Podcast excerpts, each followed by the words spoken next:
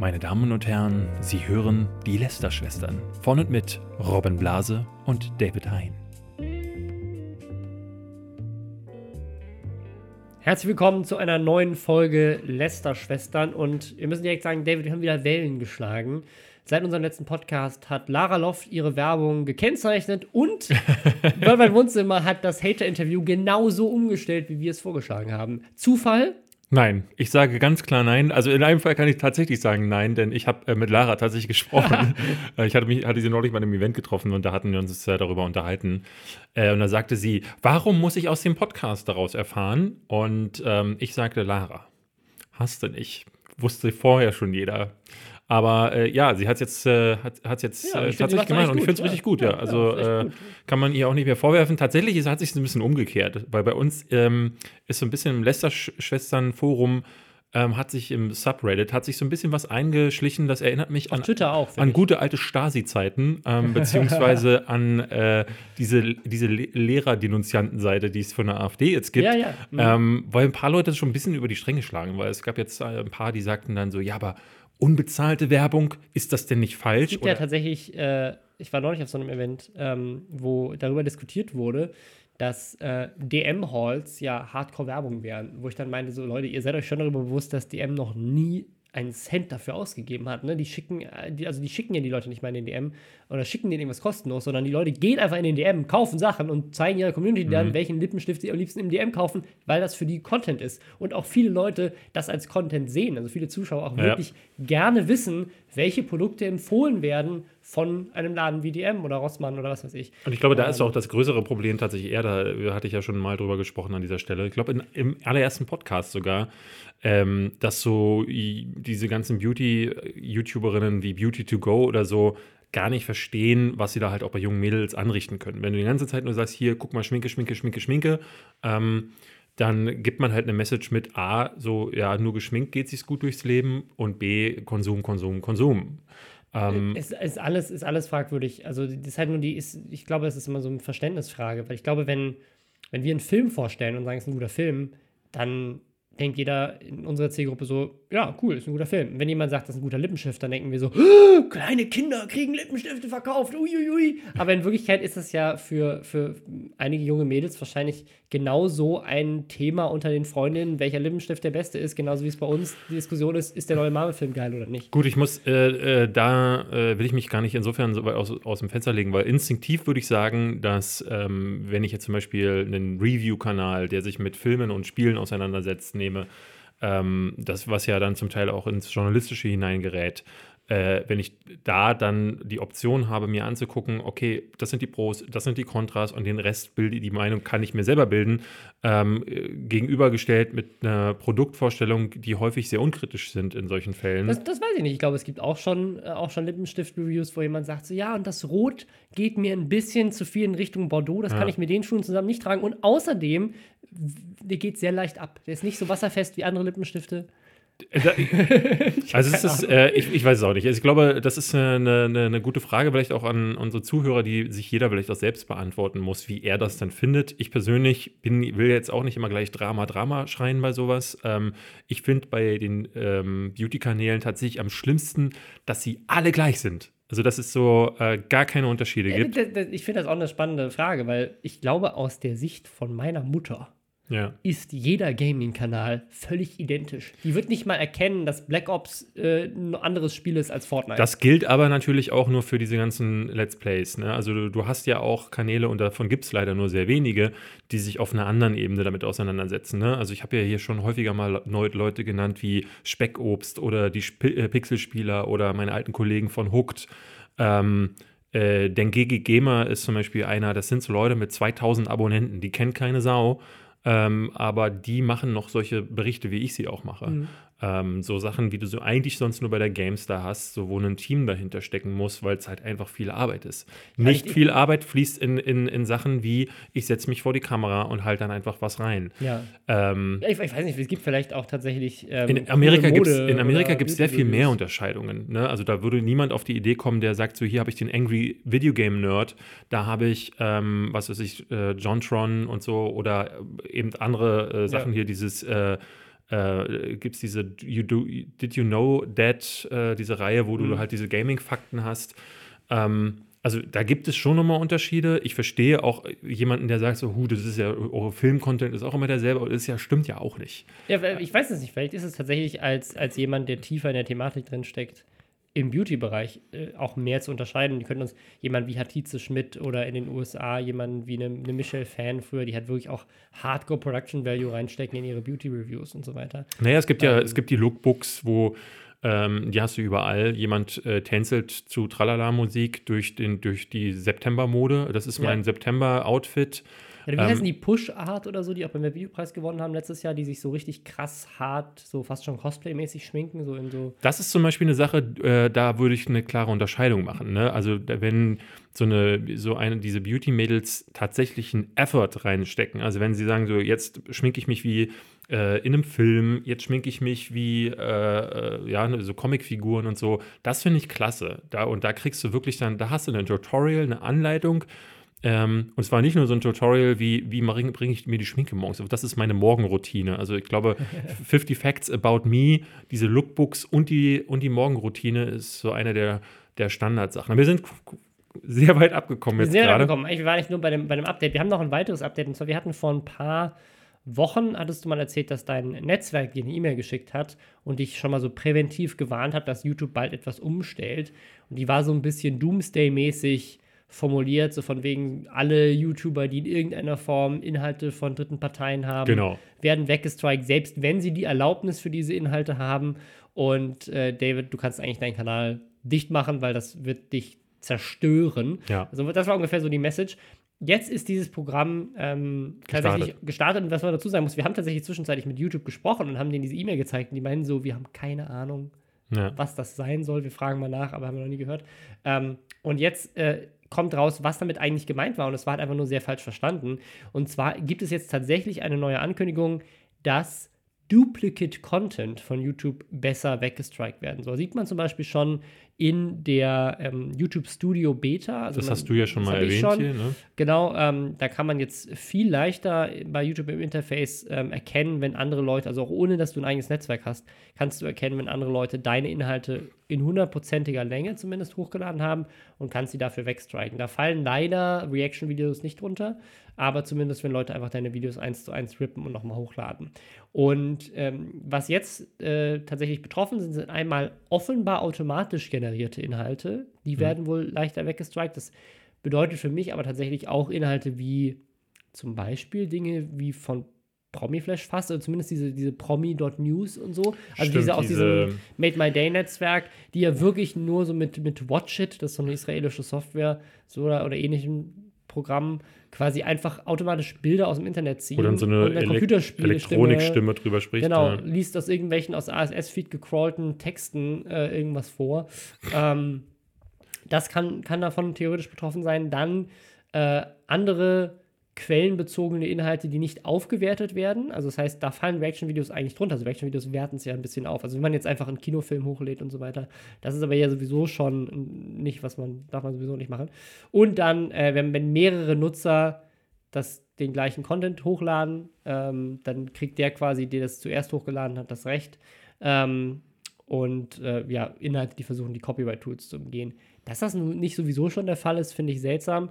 Aber was so ein bisschen spannend ist, und ich glaube, das ist das, worauf man damals eigentlich hinaus wollte, Inhalte, die quasi Content duplizieren und quasi die Plattform theoretisch zuspammen mit Inhalten, die identisch sind, ähm, können jetzt dafür bestraft werden, selbst wenn sie die Erlaubnis haben des Originalbetreibers. Also was da theoretisch runterfallen könnte, ist zum Beispiel der Trailer, den wir aufgenommen haben für diesen Podcast. Da haben Ja. wir ja beide das identische Video hochgeladen, weil wir es sowohl bei dir als auch bei mir online stellen wollten. Ich konnte, weil ich es tatsächlich zuerst online gestellt habe, konnte theoretisch in dem Tool deins wegstriken, weil du es nach mir online Das wäre gestellt super hast. gewesen. Das, da hätte ich Ähm, mich sehr gefreut. Ja, und wir haben natürlich beide die Erlaubnis dafür. Ähm, aber in dem Fall hätte YouTube wahrscheinlich eher mir recht gegeben, weil ich der Erste war, der es hochgestellt habe.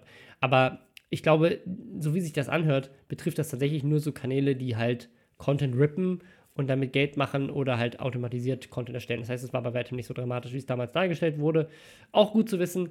Ähm, und ich würde sagen, jetzt äh, lästern wir richtig los. Und wir, zwar. Wir kommen mal zu einer, zu einer wir, wir, haben ja euch Fragen gestellt. Wir kommen heute zu einer ein bisschen freieren Runde, ja. weil wir einfach so ein paar Fragen auch äh, äh, von euch bekommen haben, die wir ein bisschen einpflegen wollen. Ein paar Vorschläge, wo äh, wir, wir haben, sollen. Und wir haben eure Themenvorschläge mal aufgenommen bei Twitter und bei äh, Reddit soll keiner sagen, die Lester-Schwestern wären nicht interaktiv. Überhaupt nicht. Äh, wir haben tatsächlich eine Frage, die wir relativ häufig bekommen sind. Wie ist es denn mit weiteren Tourterminen, wo wir neulich in Hamburg unter anderem waren, haben allein dich fünf Leute darauf angesprochen ähm, und wir kriegen das immer wieder.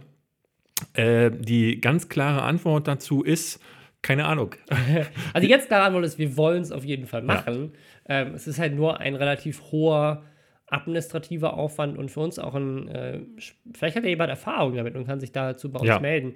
Ähm, wir haben ja mit einem Tour-Promoter zusammengearbeitet in Berlin und ähm, das war auch von unserer Seite aus ganz okay. Lustigerweise haben mehrere andere Leute, die da waren und viel mehr Erfahrung haben im Live-Bereich, äh, uns gesagt, dass die nicht so geil waren. Und dass sie selber viel bessere Erfahrungen gemacht hätten mit Anbietern oder dass sie auch viel fairere Deals gehabt hätten mhm. mit irgendwelchen Anbietern. Ähm, und das fand ich ganz spannend. Ähm, also da müsste man mal, müsste man mal gucken, ob es da vielleicht bessere Möglichkeiten gibt, ähm, das Genau, wir schauen, äh, ja, es, für, zu machen. es ist gar nicht so einfach. Also Ines und Leila machen jetzt zum Beispiel mhm. ähm, mit äh, Besser als Sex eine Tour und machen das halt, glaube ich, durch acht Städte oder zehn Städte, sogar Österreich und Schweiz sind dabei. Und das würde halt für uns beide bedeuten, Robin, der eine Firma hat und, und eine, Tochter. Eine, eine, Tochter. hat und mich, der halt, äh, ne, auch viel zu viele Termine, äh, ist es gar nicht so einfach, aber ich, ich glaube, wir beide haben Lust dazu. Auf jeden Fall. Ähm, es, halt, es, sind halt nur zwei Wochen, die man dann die man dann unterwegs ist. Und ja. dann muss aber halt auch garantiert sein, dass es dann vor Ort geil ist, dass alle eine geile Erfahrung haben, dass die Ticketpreise fair sind, dass es für uns entspannt ist und sich halt um alles gekümmert wird, was ja. Reise und Unterkunft und so weiter angeht. Und auch im Idealfall, dass es äh, sich für alle Beteiligten lohnt und die Ticketpreise gleichzeitig fair sind. Und wenn dann der Veranstalter sich den Großteil der Ticketpreise einfach in, den, in die eigene Tasche schiebt, ist das natürlich blöd, weil dann könnten ja. die Tickets potenziell um einiges billiger sein oder wir könnten mehr verdienen. Beides gut. eine, eine, eine Frage, die sich für uns auch noch gestellt hat, war ähm, das Thema. Also ich kann mir zum Beispiel gar nicht vorstellen, wie das Ines und Leila jetzt machen. Ähm, äh, nehmen wir mal an, die haben äh, Arschfick als Thema, dann musst du zwei Wochen dieselbe Sache erzählen. Ja, ja. ähm, ich glaube, das wird ganz schön langweilig. Also ich glaube, was halt, ähm, wir hatten das ja bei unserem ersten, bei unserer ersten Live-Show, das habt ihr, wenn ihr nicht da wart, habt ihr das verpasst, weil wir das in die Aufzeichnung nicht mit reingenommen ja. haben, haben wir so ein paar spielerische Sachen mit reingenommen. Ähm, unter anderem unser Werbespiel, unser Instagram-Ratespiel, ist das Werbung? Und wenn ja, wofür? Und das ist eine Sache, ich glaube, das ist ein, ein geiles Ding, was man in jeder Stadt machen kann, weil du immer neue Ergebnisse hast. Ähm, und ich glaube auch, was eine gute Idee wäre, zum Beispiel, wenn wir in größeren Städten Gäste ranbekommen. Also die Rocket ja. Beans hatten zum Beispiel schon gesagt, ey, wenn ihr in Hamburg seid, kommen wir gerne vorbei. Äh, in Köln äh, kennen wir mehr als genug YouTuber, die äh, sich äh, anbieten würden. Ähm, man müsste halt nur schauen, ob das passt. Ja. So. Und, äh, aber das ist für 2019, das ist auf jeden Fall auf der, äh, auf der Agenda. Ähm, wir hatten mal geguckt, wo die meisten Hörer von uns so sind. Es ist witzigerweise Berlin. Berlin und dann Hamburg und dann äh, München. Gucken, äh, die also die Großstädte auf jeden Fall. Frankfurt, Leipzig ist, da, ist dabei. Äh, und Wien war ganz oben mit dabei. Das fand ich sehr interessant. Wir haben ganz viele Hörer aus Österreich. Wien ist die viertgrößte Stadt ja. an Zugriffszahlen auf Soundcloud zumindest. Also ja. ist Berlin, Hamburg, München, Wien, Frankfurt, Leipzig, Stuttgart, dann erst Köln, dann Hannover, dann Dresden. Das sind die Top 10. Genau, Dresden machen wir nicht. Ähm, wir, wir, strafen die äh, Oststädte alle ab. Das heißt, ähm, Berlin machen wir auch nicht. Ups. Ähm, ja, und äh, genau, Köln ist ja ganz spannend, weil Köln ja der, das Einzugsgebiet einfach riesig ist. Und da, das sind dann die, ja. die Städte in, ne, dann kommt Essen, Bochum, Düsseldorf, ähm, Dortmund, die sind alle quasi dann direkt darunter. Das heißt, wahrscheinlich ist der Einzugsbereich im, im Rheinlands-Ruhrgebiet natürlich relativ groß. Wir hatten eine zweite Frage, die haben wir im Reddit sogar schon mal beantwortet, wollen wir trotzdem hier im Podcast nochmal aufmachen. Es gab nämlich die Frage, lohnt sich denn Podcast überhaupt? Also, weil wir mehrfach schon die Frage gestellt bekommen haben von Leuten, die sagen, ah, ich würde eigentlich auch ganz gerne einen machen, oder von Leuten, die sagen, ja, kriegt ihr das eigentlich ohne Patreon-Unterstützung hin? Ja. Ähm, und das wollten wir nochmal ansprechen. Also, ich finde es super spannend. Generell bei all diesen Online-Themen ist mhm. ja immer die Frage, lohnt sich das? Ja, bei YouTube auch, ist ja bei Instagram haben wir letzte Woche drüber gesprochen mit Dagi B, die angeblich 287.000 Euro machen soll pro Instagram-Monat.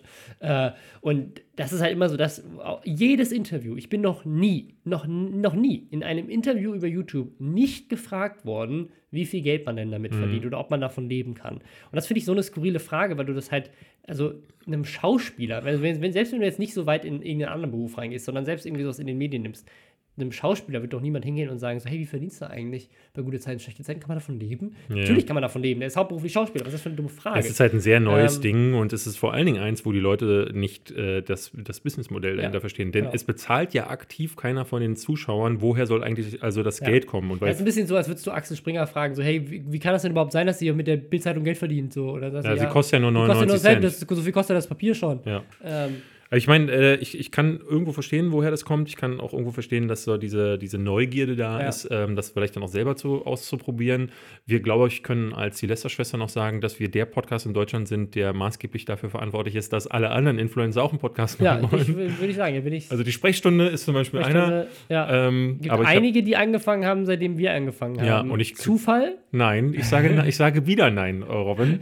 ähm, äh, ist einfach so, so hart selbst überzeugt von Die uns. alte, alte Kollegin Nilam zum Beispiel, mhm. ähm, Nilam Farouk, ähm, früher als Darum auf YouTube unterwegs gewesen, heute hauptsächlich als äh, Schauspielerin, die hat jetzt einen Podcast namens Generation Y. Mhm. Habe ich mal reingehört, ist äh, tatsächlich sehr interessant, weil sie das sehr ähnlich äh, irgendwie äh, über ähnliche Themen spricht. So, äh, tatsächlich so die Zufall? Social Media. so, ich sage nein, Robin, zum dritten Mal. Äh, da ist zum Beispiel Robert Hofmann in der ersten Folge zu Gast oder sie hat auch Christoph Krachten. Ähm, und hier möchten wir. Den hatten wir auch schon in der Live-Show. Zufall? Nein, ich sage nein. ja, und hier möchten wir uns bewerben als Gast in jedem anderen Podcast. Ja. Ich habe, weißt du, was ich mal neulich gehört habe? Ähm, jetzt kommen wir leider ein bisschen ab vom Thema, aber ähm, die besten Freundinnen, bei denen mhm. waren wir doch mal zu Gast. Ja. Und wir waren, dieses Podcast-Festival auf die Ohren wurde von denen ja initiiert. Das heißt, die haben das nicht nur organisiert, sie haben sogar die Bühnen selbst aufgebaut, da wo wir waren. Und ich hatte hinterher gehört, dass sie sich brutal verstritten ja. hatten. Ähm, hatte das aber gar nicht so wirklich für voll genommen und hatte mir jetzt dann dieser Tage mal die Folge nach dem Festival mhm. und die danach angehört. Und Alter, also die sagen da wirklich so Sachen wie, ja, ich konnte dich nicht mehr respektieren, ich bin mir nicht sicher, ob das hier noch weitergehen kann, unsere Freundschaft ist auf jeden Fall nicht mehr so wie vorher und wir müssen jetzt erstmal überlegen und dann endet der Podcast einfach so mittendrin. Die Leute denken sich alle, äh, was ja. ist denn jetzt? War es das mit dem Podcast? Und in der nächsten Folge arbeiten sie das nochmal auf. Da haben sie dann zum Teil richtig deftige Leserpost bekommen, die den einen sehr beschimpfen, weil der sich so ein bisschen als Tyrann herausgestellt hat und der andere so äh, in, der, in der Opferrolle verharrte. Und da dachte ich so, Alter, krass. Ähm, und habe ein bisschen darüber nachgedacht, wie das bei uns beiden wohl wäre. Und äh, dann fiel mir auf, dass wir ja nicht mit dem Podcast irgendwie angefangen haben, sondern wir haben ja, ja, vorher, wir kennen uns ja jetzt auch schon viele Jahre und haben ja bei Nerdscope schon zusammengearbeitet und haben, sind da auch schon durch hoch und tief gegangen, haben schon gesehen, wie das manchmal ist, zusammenzuarbeiten. Und glaube ich, haben einen ganz guten Modus mhm. äh, entdeckt, wie wir miteinander A, umgehen und wissen auch, was wir aneinander haben. Ähm, und glaube ich, da weiß dann ja. jeder, wer, welche, wer welches Segment ja, übernehmen müsste. Ja, ganz, ganz spannend. Ich bin, äh, die haben mich gerade eingeladen, ob ich wieder ähm, bei Vaterfreuden dabei sein möchte. Vielleicht bin ich dann demnächst auch wieder da und ah. rede über, übers Kinderhaben.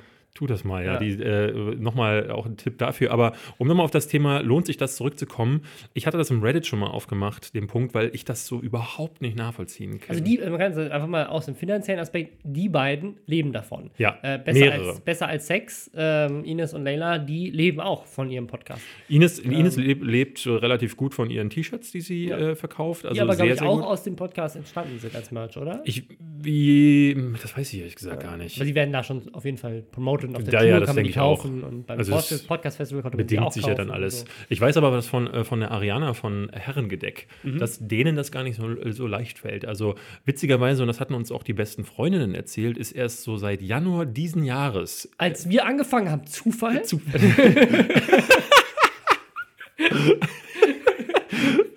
äh, ist erst äh, der Punkt gekommen, wo sich das für viele Podcaster wie zum Beispiel die besten Freundinnen oder Herrengedeck überhaupt erst rechnet.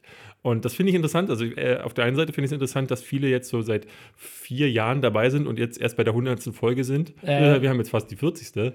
Ähm, aber ich glaube, ganz viele haben erst spät auf dieses wöchentliche äh, System umgestellt.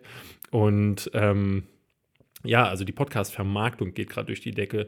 Äh, ihr seht ja, dass wir ab und zu mal ähm, Werbung haben. Das ja. ist dann auch eine ganz gute Sache, weil ich meine, viel muss man dafür gar nicht machen. Und das, da kommen wir vielleicht zu, zu dem Punkt, der reine Aufwand für diesen Podcast ist für uns hinsetzen, eine Stunde reden, eine Stunde das vielleicht noch nachbearbeiten, hochladen und den Titel einstellen. Und vorher vielleicht, also insgesamt über die Woche verteilt, nochmal eine Stunde sich mit den Themen auseinandersetzen. Das genau. Ding ist, dass wir uns mit den Themen, über die wir reden, halt die, sowieso auseinandersetzen. Ja. Das heißt, ähm, der Mehraufwand ist eigentlich nur dann, bevor wir loslegen, nochmal zusammenzusammeln, was waren diese Woche alles, worüber wir uns nachgedacht haben. So, ähm, und deswegen ist es für uns tatsächlich de facto pro Woche, ich glaube insgesamt vielleicht zwei, drei Stunden Arbeit. Genau. Ähm, und das ist nicht viel, das ist ein Drittel Arbeitstag oder so. Ähm, und dafür äh, einfach nur als Hobby sozusagen ist es schon cool und macht Spaß. Ähm, und wenn man dann ab und zu auch noch ähm, durch irgendwie Werbung oder eben durch eine Live-Show oder sowas ähm, die, die Lage hat, so ein bisschen was ähm, zu verdienen und die Arbeitszeit auch quasi dann rückwirkend ähm, ja. finanziell lohnenswert zu machen, dann lohnt sich auf jeden Fall. Kann sich natürlich nicht jeder von Anfang. Das ist halt wieder dieses typische ich würde diesen Podcast auch machen, wenn wir keinen Cent dafür verdienen würden. Ich habe ja damals auch angefangen mit Podcasts und ja. habe damals auch keinen Cent damit verdient, einfach weil ich Bock drauf hatte. Genauso wie alle Leute, die eigentlich früher YouTube gemacht YouTube haben, gemacht haben ja, ja. YouTube gemacht haben, weil sie Bock drauf hatten und nicht, weil sie damit unbedingt jetzt, äh, weil sie überhaupt nicht wussten, dass man müsst, eines Tages damit Geld verdienen kann. Du müsstest es dann halt neben der Arbeit machen und du könntest auf jeden Fall Dinge nicht äh, rauspushen in dem, in dem, äh, ja, in der Masse. Ja. Äh, und beim Podcast ist es halt eh. Deswegen äh, hatte ich das im Reddit auch geschrieben, dass ich es halt wirklich nicht verstehen kann, wenn Leute sagen, hey, wir sind auf Patreon angewiesen, ohne Patreon können wir das nicht machen. Denn da kommt für mich der Punkt, ähm, das hatte ich schon gesagt, so, wenn, wenn ich wirklich unseren Aufwand, nur jetzt unseren Aufwand nehme und den gegenrechne, dann muss ich mich fragen, äh, wie du wirklich in der Lage bist zu sagen, äh, nee, also ohne kriegen wir das nicht hin, wir brauchen eure Unterstützung, dann bist du doch gierig. Also mir, mir hatte neulich jemand, also ohne jetzt Shade hier rausschmeißen ja. zu wollen, weil ich mich mit dem Podcast gar nicht auseinandergesetzt habe, mir hat neulich jemand ähm, den Patreon-Link zu dem Podcast von Gunnar Lott geschickt. Stay Forever. Genau. Ja. Und die machen, glaube ich, auf Patreon, das ist ja teilweise öffentlich, also ich glaube, über 10.000 Euro im Monat. Genau, die von Auf ein Bier auch, glaube ich. So heißen die. Das ist und der von. Ich, also, das ist geil für die, ist ja mhm. cool. Also, die werden halt dann äh, dadurch finanziell reich. Aber ähm, ich hatte auch geredet. Die Frage ist sozusagen, wo, also das Geld ist, glaube ich, nicht notwendig für die Podcast. Ich habe auf der EGX äh, mit Leuten darüber gesprochen, die die kennen und ähm, die hatten mir erzählt, dass die unter anderem zwei oder drei Leute eingestellt haben. Und da meinte ich, aber wofür? Wofür denn? Und dann sagten die, äh, die sitzen zum Teil 15 Stunden an der Produktion von einem Video. Jetzt, ich äh, von einem äh, Podcast. Ich hatte mir neulich zum Beispiel den angehört von Diablo 1. Mhm. Und der ging, ich glaube, zwei Stunden lang. Und auch bei uns im Reddit-Forum gab es ein paar Leute, die sagten, ja, aber ihr vergesst dann die Podcasts, die sehr thematisch sind, die sehr viel Recherche be Ja, ja, klar. Also wenn, wenn, wenn das einfach eine Audioform eines journalistischen Artikels ist, für den man halt auch 15 Stunden recherchieren würde und man schreibt das wirklich als Skript aus und das aber, ist halt wirklich eine Recherche dahinter, die mit Infos, die sonst Ja, aber das hat. ist es ja nicht. Also das, ich hatte mir den Podcast dann angehört und also er geht schon tiefer an die Materie. Nun muss man aber sagen, wenn du jetzt einen Podcast hier anschmeißen würdest und sagen würdest, David, rede mal über Diablo 1, füll locker, ich fülle dir locker zwei Stunden. Natürlich kann ich dann, habe ich dann vielleicht nicht so eine, ähm, äh, gehe ich vielleicht nicht hundertprozentig in die Tiefe, aber ich habe damals bei, ähm, bei Giga habe ich mehrere Artikel zu Diablo 1, auch so die Hersteller, die Geschichte, wie ist es entstanden und ich kenne die ganzen Entwicklernamen und ähm, äh, äh, ne, wie war das mit, den, mit dem Add-ons, ja. den inoffiziellen und so. Also da könnte ich dir mehrere Geschichten erzählen und ein Christian Schmidt und ein Gunnar Lott, die das äh, als mhm. Chef und stellvertretender Chefredakteur jahrelang für die Gamester gemacht haben.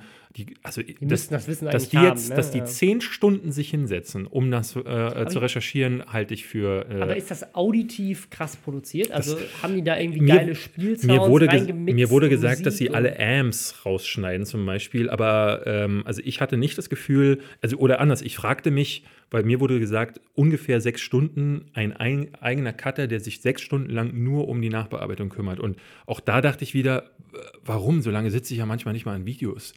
Ja, also, krass. Also das, das finde ich ja das Geile am Podcast, selbst wenn wir Sachen rausschneiden müssen, ja. ähm, weil wir uns halt irgendwie äh, hart verrennen in einem Thema oder ähm, halt einfach uns wirklich oder ich, ich, huste oder jemand kommt rein oder was weiß ich, das sind Momente, wo ja. wir es dann rausschneiden. Ähm, und selbst dann, da dauert der Schnitt nicht länger ähm, als zehn Minuten. Selbst bei einer Stunde, weil ich schreibe mir hier live nebenher Timecodes auf, dann weiß ich, an welcher, an welcher Minute das war. Geh rein, lösch die Stelle und mach's kleiner. Und dann, das Problem ist, im Audiobereich merkst du den Schnitt nicht. Du musst da nicht ja. groß irgendwie was drüber basteln, weil ein Video ist natürlich äh, groß aufwendig. Also um das nochmal zu erklären, es halt. wir, wollen, äh, wir wollen hier gar nicht äh, keine Shades äh, über die anderen Podcasts schmeißen. Es soll jetzt gar keine Nestbeschmutzung sein. Ähm, dafür muss ich sagen, höre ich auch viel zu wenig äh, Podcasts. Vielleicht haben wir aber nicht rein. Also es, Ähm, gibt, es gibt auf jeden Fall Podcasts, ähm, also gerade so, äh, so bei, bei Audible zum Beispiel gibt es so ähm, produzierte Audiobücher Ja, ja, ja. Ähm, oder ähm, halt so, die haben ja so ein eigenes eigenen Podcast-Ding. Äh, und da sind halt so Podcasts dabei, wie man das sonst beim BBC oder beim Deutschlandfunk im Radio hört. Also wirklich so Audio-Stories, weißt Ja. du, wo jemand halt wirklich von dem Geld nach Indien fliegt und da eine Reportage als Podcast macht über Hochzeiten in Indien und dann steht er da und du hörst um ihn herum, weißt du, der hat ein krasses Surround-Sound-Mikros mitgenommen, Ja, da ist eine richtige Audioproduktion am Laufen, nimmt die ganzen, diese ganzen Eindrücke mit, die werden drunter gemixt und dann sagt er so, ich stehe jetzt hier gerade mitten in Indien, um mich herum Autos. Und dann hörst du so ein Hupen und Mhm. dann läuft jemand vorbei und sagt irgendwas auf in Indisch und es ist halt so atmosphärisch richtig geil, ist richtig Ja. krass produziert, in 5.1 Surround Sound und was weiß ich. Und da, da kannst du gerne Tausende von Euros nehmen, um das umzusetzen, 100 Prozent. Äh, aber so ein durchschnittlicher Podcast, und das sind ja, ich würde mal sagen, 80, 90 Prozent aller Podcasts, die, die groß sind aktuell, sind ja einfach nur zwei Leute, die da sitzen und reden. Genau. Und also es gab einen Kommentar, den ich auch sehr valide fand. Da meinte einer bei uns im Reddit-Forum, dass er das auch immer so sieht, dass er nicht, dass er bezahlt dann in dem Fall, wenn er bei Patreon unterstützt, nicht mal für die Leistung, die man erbringt in dem Fall, also für den Podcast, sondern für die vielen, vielen Stunden, ähm, die dazu für gesorgt haben, dass jemand überhaupt erst so viel Erfahrung bekommen hat. Nehmen wir mal zum äh, uns, die Ja. das jetzt, ne, wir viele sagen ja äh, uns nach, dass sie es toll finden, dass sie diese nicht nur das Geläster über die Sache bekommen, sondern auch das Hintergrundwissen, Mhm. was wir dann mitbringen. Äh, dasselbe gilt natürlich auch für einen Gunnar Lott und einen Christian Ja. Schmidt. Die haben halt Jahre an Erfahrung, die sie aus der Spielebranche und als Spielejournalisten mitbringen. Äh, und Ines und Leila vögeln sich durch äh, bei Berlin seit Jahren. Da ist halt das muss grundlegendes, da ist grundlegendes Wissen da. Und ähm, das ist ein valides Argument, ähm, das ich tatsächlich selber immer vergesse, wenn ich, äh, äh, wenn ich irgendwie über Patreon nachdenke. Und ich, ich glaube, also was unser Argument jetzt gerade eigentlich war, und das ist ja das, so, wir könnten das nicht machen ohne, ohne Patreon. Ich glaube nicht, dass die beiden das sagen oder behaupten. Ähm, ich glaube, dass das Thema ist eher das, die Qualität, die wir liefern oder auch generell, dass wir uns die Zeit dafür nehmen, sonst würde ich mir einen anderen Job suchen. Es gibt halt Leute, die einfach eine andere Denke haben, auch als wir, die sagen, so jede Stunde, die ich arbeite, die ich nicht mit Freizeit verbringe, muss ich halt mein Geld bekommen und sonst äh, mache ich halt einen anderen Job. Ähm, absolut gerechtfertigt. Und ich glaube, die Frage ist einfach nur, und das finde ich halt so das Spannende, sollte man in der Lage sein, mit Patreon Profit zu machen? Oder ist Patreon als Plattform eigentlich nur dann fair, in Anführungszeichen, für den Zuschauer, wenn es sozusagen, wenn man kostendeckend arbeitet? Naja, der, der Zuschauer sieht Ähm, ja im Grunde, also ich meine, die Zuschauer von, ähm, äh, von, von jetzt Stay Forever zum Beispiel oder auf ein Ja. Bier, die sehen ja, okay, da kommen jetzt hier 15.000 Euro an. Ich glaube, äh, auf ein Bier ist bei fast 20.000 Mhm. oder so. Ähm, und die, also du kannst es ja immer sehen und wirst dir ja selber dann irgendwann sagen können, okay, brauchen die jetzt wirklich noch meinen Euro oder meine 5 Euro? Oder ist das, ne, vielleicht liegt es daran. Frage, also, weil das ist der Unterschied. Ne? Also auf der einen Seite, ähm, wenn ich zum Beispiel bei der New York Times ein Abo kaufe für die Zeitung, Mhm. ja, dann unterstütze ich damit die Zeitung, weil ich das möchte und ich kaufe dieses Abo für 5 Euro und das sind 5 Euro, die natürlich in dem Moment nicht äh, sozusagen Kosten decken, sondern die wahrscheinlich in der Bilanz am Ende als Gewinn gewertet werden. Genau, aber da kannst du es nicht einsehen, anders als da kann, Patreon. Da kannst du es nicht einsehen, aber trotzdem sagen, es ist ja auch ein riesiges Unternehmen und meine Hoffnung ist halt einfach, dass mein Geld dann für äh, mehr bessere Reportagen eingesetzt, dass es Was mehr bei Stay Forever ja wohl passiert. Genau, und das, genau, das ist halt, das ist, das ist halt etwas, ähm, etwas unterstützt. Und im, wenn, ich, wenn, ich jetzt ein, wenn ich jetzt ein iPhone kaufe zum Beispiel, ne, und ich zahle dafür 1200 Euro, was man heutzutage bezahlt, ähm, dann weiß ich ja auch, dass an Produktionskosten in diesem iPhone wahrscheinlich nur 300 Euro tatsächlich benutzt werden. Der Rest ist halt Marge, die dann wieder für Marketing und für den Overhead und halt auch einfach als Gewinn, weil es einfach ein unglaublich krass gewinnbringendes Unternehmen ist. Gehe ich da hin und sage so, nein, Unternehmen dürfen keinen Gewinn machen, ähm, und gilt das dann auch für einen Content Creator? Dür- Dürfen Künstler keinen Gewinn machen? Dürfen Künstler kein Geld verdienen?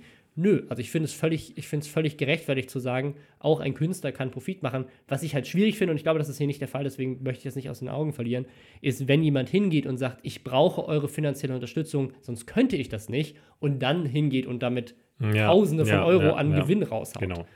Aber also ja, jetzt äh, wir, wir auch Ja. da wieder lang ausgeholt. Ähm, Aber in den Fällen lohnt sich ein Podcast, weil Ja. die, machen, die machen über 10.000 Euro im Monat und können damit Mitarbeiter anstellen. Das lohnt sich auf jeden Fall. Ich habe ich es auch in Reddit geschrieben. Es muss schon ganz viel zusammenkommen, dass sich ein Podcast nicht lohnt. Und ich finde, äh, wenn der Punkt erreicht ist, dann solltest du ihn äh, schon allein deswegen nicht machen, weil wenn er sich für dich nicht lohnt, dann hast du auch keinen Spaß dran. Nee, ja. weil das, was wir sagen, ist, also wir haben ja A, Spaß aneinander. Ich höre dir gerne zu, ich rede gerne mit dir.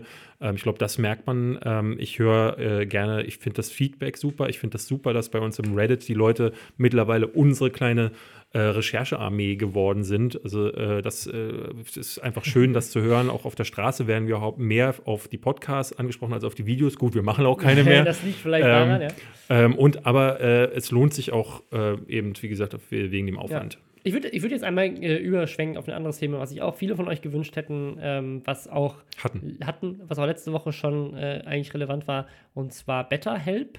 Ähm, wer das nicht mitbekommen hat, das ist ein Dienstleister in den USA, ähm, der sich quasi so als die digitale Alternative für Therapie darstellt. Also du kannst quasi, anstatt dass du zu einem Therapeuten lokal eben bei dir gehst, in so einen Psychiater, ähm, kannst du online mit Kannst du einem dir eine App runterladen? Einmal, einmal Depressionen wegmachen, bitte. Genau, und nee, du kannst halt online mit jemandem skypen, der im Idealfall halt auch ein zertifizierter Therapeut ist und genau das gleiche macht, was du halt auf der Couch auch machen würdest, wenn du da in einem Office sitzt oder was du halt von zu Hause Ja. aus machen kannst.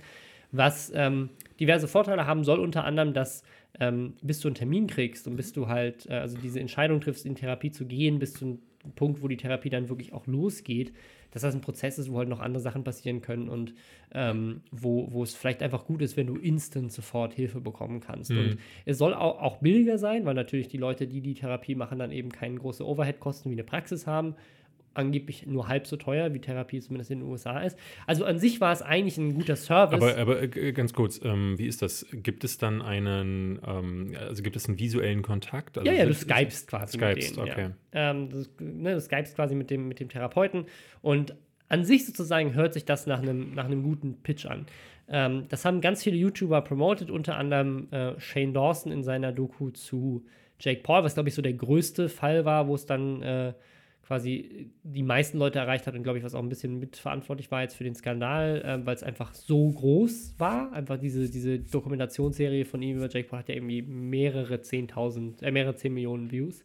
Ähm, und äh, genau, was, was, was sozusagen rauskam, wo der Skandal angefangen hat, ist, dass in den Terms of Service von diesem Dienst Mhm. ähm, eben Dinge drin standen, wie wir sind aber halt dann doch kein Ersatz für Therapie, so sollte es vielleicht trotzdem in Therapie gehen, wir sind quasi nur so eine Überbrückung, Zusatzleistung.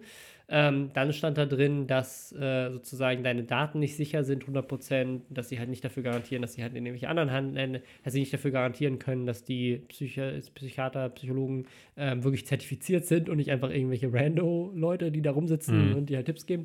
Ähm, und, und lauter so Sachen, die halt in den Terms of Service ähm, das Ganze wie so ein Scam haben aussehen lassen. Da sind viele Leute draufgesprungen. Ähm, ich muss ehrlich sagen, als jemand, der in den USA gelebt hat ähm, und weiß, wie leicht man da verklagt wird und wie Leute mit Klagen um sich schmeißen und wie die Terms of Service ja generell auch immer aussehen, ist ja eine Sache, die man selten liest, würde ich der Fakt, dass man sich rechtlich absichert gegen solche Fehler Mhm. in den Terms of Service nicht unbedingt als direkten Beweis dafür sehen, dass eben auch unzertifizierte Psychologen da sind, die überhaupt nicht geprüft wurden, sondern eher, dass man sich dafür absichern möchte, dass so ein Prüfungsfall vielleicht mal versagen könnte, potenziell, wo man sich selber große Mühe gibt ähm, und dann am Ende man einfach sicher sein möchte, dass man nicht auf Zumal- 200 Milliarden verklagt Ja. wird. Zumal ja äh, jemandem, der wirklich Hilfe sucht, vor allen Dingen, wer der sie schnell sucht, ähm, oftmals ja auch alleine schon hilft, dass da jemand ist, der zuhört. Ja. Solche Leute haben ja ganz häufig das Problem, dass sie sich unverstanden fühlen, dass sie äh, sich ungesehen fühlen. Und wenn dann plötzlich relativ schnell auf einen Mausklick sowas möglich ist, kann das erstmal, ne, also so, solange es nicht ähm, sowas ist, wo dann wirklich Ratschläge gegeben werden, ähm, die gefährlich sind, aber ich, mir würde jetzt keiner einfallen, ähm, wo das äh, gehen würde. Hier in Deutschland ist es ja zum Beispiel auch so, dass Psychologen, die können nicht einfach sagen, hol dir Medikament XY, dürfen sie nicht verschreiben zumindest. Ja. Ähm, das dürfte da drüben nicht anders sein. Das, das, Gut, da war- kannst das du ja Antidep Problem. Antidepressiva kannst du in Amerika ja, glaube ich, relativ offen kaufen.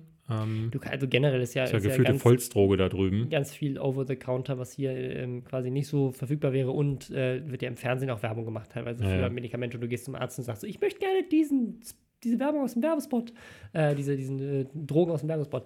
Ähm, ja, also es gab noch so ein paar andere Sachen. Es gab dann halt, also PewDiePie hat dazu auch ein ganz spannendes Video gemacht, ähm, wo er das so ein bisschen aufbricht. Es gab halt viele YouTuber, die halt einfach, und das ist halt mal wieder ein Problem von Influencer-Marketing, die halt einfach richtig dumm Werbung dafür gemacht haben. Die halt gesagt haben, ja, das heilt dich und die haben mich so und so diagnostiziert und das und das und das stimmt halt alles nicht. Also sie haben halt Sachen über den Service, also wo man nicht weiß, vielleicht hat der Service das wirklich auch gemacht bei denen, das war ein Fehler des Psychologen, ähm, dass er zum Beispiel Diagnosen ausgesprochen hat und so weiter. Aber ähm, die Art und Weise, wie es beworben wurde, war auf jeden Fall nicht die richtige. Und das, was ähm, viele Leute kritisiert haben, ist, dass ähm, mit dem Thema so mentale Gesundheit, Mental Health, Geld verdient wird. ähm, genau, dass, dass, dass da Pro- Profit rausgeschlagen wird aus den Problemen, die äh, manche Leute haben. Und bei Jake Paul war dann sogar der Kritikpunkt, dass er in seiner Doku halt so ein bisschen äh, quasi durch das, was er erzählt hat, den Leuten das Gefühl gibt, dass ganz, ganz viele Menschen in Wirklichkeit Soziopathen sind. Und äh, dass eben in dem Kontext von, du bist vielleicht ein Soziopath, dann dafür Werbung gemacht wird. Übrigens, hier gibt es jemanden, der dir damit helfen kann. Ähm, dass das halt so ein bisschen fragwürdig ist. Ähm, Mhm. also mit der Aussage gehe ich erstmal mit, muss ich sagen. Ja, absolut. Ähm, aber wenn du dann da sagst, so übrigens, äh, wenn du kein Soziopath mehr sein möchtest, hier diesen Ja, ja. Link klicken. Genau, das ist dann das- schwierig. Das, das, das ist schwierig. Also in, in, es ist sicherlich nicht alles glatt gelaufen. Ich glaube, dass es bei weitem nicht so dramatisch war, wie es ähm, dann von ganz vielen so Drama-YouTubern hochgebauscht wurde. Mhm. Ähm, wer da aber mit drin saß, äh, war, war Philipp DeFranco, der selber dafür Werbung gemacht hat und äh, der auch als ähm, Dein Lehrmeister. mein Lehrmeister, ja. Was ist nur aus dem nicht, geworden? Ich wusste gar nicht, dass das so ein, so ein Running Gag wohl ist ähm, bei, bei TwinTV. Es haben jetzt irgendwie mehr, mehrfach irgendwie Leute geschrieben. Das hatte ich auch gelesen, aber ich habe auch nicht bei mitbekommen. Wohnzimmer irgendwie so ein, so ein Running Gag ist. Ähm, keine Ahnung. Äh, ja, auf jeden Fall äh, ist, ist, ähm, ist der mit seiner Firma sozusagen als Agentur aufgetreten und hat Influencer dann an die vermittelt, Mhm. ähm, was aber wohl in manchen Teilen auch nicht transparent war. Und das schlägt jetzt so ein bisschen einen Bogen zurück zu diesem Patreon-Thema, weil was ich tatsächlich am spannendsten fand und weniger spannend als diesen Dramafall, weil das Influencer Werbung machen für irgendwelche fragwürdigen Produkte. Ich finde das Produkt tatsächlich nicht so fragwürdig. Ich finde, deren Terms of Service könnte man vielleicht ein bisschen besser kommunizieren und die Werbung dafür könnte man besser machen. Aber dass es diesen Dienst gibt, dass man schnell Hilfe bekommen kann für Leute, die vielleicht auch sich gar nicht raustrauen oder nicht jemandem persönlich begegnen wollen, der bei ihnen in der Umgebung wohnt, sondern einfach sagen, ich möchte mit einem fremden Mann übers Internet kommunizieren, dem mir vielleicht Hilfe geben kann. Wenn die tatsächlich alle richtig zertifiziert sind und ausgebildet sind und so weiter, dann finde ich das eigentlich einen ganz guten Service. Ich finde es schwierig. Ich muss sagen, also ich ähm, würde eher sagen, also wenn sie sich deklarieren würden als ähm, äh, Supplement, also quasi Genau, als ja, Sache so. genau wenn, sie, wenn sie Werbung, wenn sie es richtig bewerben würden und die Leute halt zertifiziert Wir sind, das ist eine gute Überbrückung. wir sind ein Zusatz Ja. für eine richtige Therapie. Nehmen wir mal an, du brauchst dringend jetzt Hilfe, Ja. Hast einen Therapieplatz oder hast dich dafür beworben zumindest. Ähm, möchtest die Zeit aber überbrücken mit jemandem, der dir zuhört, dann sind wir die Richtigen. So gibt ja hier in Deutschland eben auch so äh, diese Hilfetelefone. Genau, wo die haben halt, das ist halt das Ding, so diese ganzen so Selbstmord-Hotlines und so weiter. Überlastet die sind, ja- die sind. Die sind überlastet, aber die sind natürlich auch kostenlos. Also es Ja. ist ein Dienst, der aus dem Grund kostenlos ist. Ähm, also ich, ich an sich sozusagen nicht ideal gelöst, aber Mhm. die Grundidee finde ich gar nicht moralisch verwerflich. Ähm, weil sie ja versucht, ein Problem auf eine gute Art und Weise zu lösen. Und natürlich müssen diese Therapeuten auch irgendwie Geld verdienen. Das sind, also wenn das, genauso wie dein Therapeut ja auch Geld bekommt, im Idealfall zahlt es halt die Krankenkasse. Ich garantiere Ähm, dir, wenn es sowas hier in Deutschland gäbe, hätten wir spätestens in einer Woche die gesamte YouTube-Trending-Seite damit voll mit Real-Life-Stories von jedem einzelnen äh, äh, damals Volidioten-YouTuber. zur Therapie, also genauso wie der Techniker Ich- Krankenkasse. Damals jeder in der YouTuber Schule, da äh, hat mir mal jemand mein Hausaufgabenheft vollgemalt Ja. und da war, musste ich Therapie machen, aber ich konnte nicht, weil es gab einen Dienst nicht. Aber Leute, jetzt Ja. gibt es ihn. Wenn ihr meinen Code äh, Bibinator 2048 eingibt, dann kriegt ihr morgen keine Ja. Minus-Depressionen. Das war ja bei der Techniker Krankenkasse so. Erinnerst du dich daran? Also Flo, Nee. Flo LeFloid war ja da dabei ähm, und der hat ja tatsächlich, das ist ja auch vorher schon lange Zeit bekannt gewesen, der hat ja wirklich schlimme Unfälle gehabt Ja. und ist stark vernarbt am Arm, kann einen Arm fast gar nicht Und, benutzen. ach so, und bei Unge war Ähm, doch irgendein Quatsch. Genau, und dann, und dann kam irgendwann Unge und der so, ich bin mal eine Treppe runtergefallen, da konnte ich zwei Wochen kein Skateboard fahren, aber die Techniker Krankenkasse, die hat mir so geholfen. Ja. Ähm, also irgendwann Ich hatte mal Zahnschmerzen und dann stellte sich heraus, dass ich auf eine, auf eine Biene gebissen habe und, Also irgendwann irgendwann wurde es halt einfach skurril und es wirkte halt so ein bisschen so, als würden die Leute einfach, als würde halt einfach irgendwelche Krankheiten, die Ja. man mal hatte, so irgendwie aufgebauscht, damit man da noch, noch eine Story zu erzählen kann. Ich habe Phantomschmerzen, weil mein Uropa ist im Krieg gestorben und ich, an derselben Stelle habe ich immer noch Schmerzen. Aber was ich, was, ich das, was ich das Spannende fand, sind zwei Dinge. Das eine ist, das erwähnt PewDiePie ähm, in seinem Video, dass ähm, die YouTuber wohl 200 Dollar pro Person bekommen haben, die sich angemeldet haben unter ihrem Reflink. Was, Echt? was Boah. unendlich viel ist. Also wenn irgendjemand mal Ahnung hat von, von so Cost-per-Click-Marketing, Ja. du kriegst normalerweise so bei App-Anmeldungen, kriegst du Centbeträge Ja. Pro, pro, äh, pro Anmeldung. Geht ja auch gar nicht. ich Ähm, meine, es gibt ja Leute, die richtig um, äh, äh, Leute umsetzen darauf, Ja, ja. Äh, wo dann Zehntausende sich Ja, also so, so anmelden. Affiliate-Marketing und so weiter, das ist schon eine Sache, wovon man, äh, also man theoretisch äh, auch leben kann, wenn man, wenn man das irgendwie gut macht. Äh, gibt ja Leute, es gibt ja Leute, die haben es als Beruf gemacht, so über Newsletter, so Affiliate-Marketing zu machen und so weiter. Aber ähm, 200, also das heißt, wenn sich da nur 1000 Leute anmelden, verdienst du damit 200.000 Euro oder Dollar. Ähm, und 1000 Leute zu konvertieren bei so einem Dienst in so einer Doku, die irgendwie 13 Millionen Views hat oder sowas bei äh, Shane Ja. Dawson, da sind es halt wahrscheinlich eher 10 oder 100.000 Leute, die ja mal so ein Abo abgeschlossen haben. 100.000 ist vielleicht ein bisschen viel, aber bei 10.000 hast du damit 2 Millionen gemacht. Ne? Ja, ja. Das ist schon echt krass. Und was halt, das fand ich das Spannende, das zahlt so ein bisschen auf diese Patreon-Diskussion ein. Philip DeFranco, was der jetzt gerade macht, ist ähm, schon, schon seit längerer Zeit, ähm, der baut oder versucht zumindest ein News-Network aufzubauen. Also er hat quasi die, die Idee sich in den Kopf gesetzt, ähm, so eine Art das hat er doch mit SourceFed schon mal gemacht. Genau, und das Sourcefed hat er dann verkauft an Discovery Channel und die haben das dann so runtergewirtschaftet. Und er hat dann ähm, sagen, jetzt wieder was Neues gestartet und ähm, die Idee, das ist komplett finanziert über Patreon. Ähm, und er hat jetzt inzwischen halt ein riesiges Büro in LA. Der hat, äh, ich glaube, 25 oder mehr Angestellte inzwischen, die ihm halt bei seinem Content A, helfen und in der Zwischenzeit eigentlich im Background die ganze Zeit dieses News Network aufbauen sollen. Von diesem News Network sieht man bisher aber relativ wenig bis gar nichts und das läuft aber jetzt schon seit über einem Jahr. Also man weiß ja, dass die Mitarbeiter da sind, dass dieses Office da ist, aber man weiß nicht so richtig, was die, was die machen und irgendwie wird da nicht viel produziert. Es gibt zwar exklusiven Content für die Patreons, ähm, da passiert wohl ab und zu auch was, da kommen dann, wenn halt neue Formate ausgetestet und so und ab und zu auf dem Vlog-Kanal ähm, auch. Äh, und es gibt auch generell mehr Content. Ich würde auch sagen, dass sein Content journalistisch safer geworden ist. Also die haben auf jeden Fall besseres Research jetzt im Hintergrund.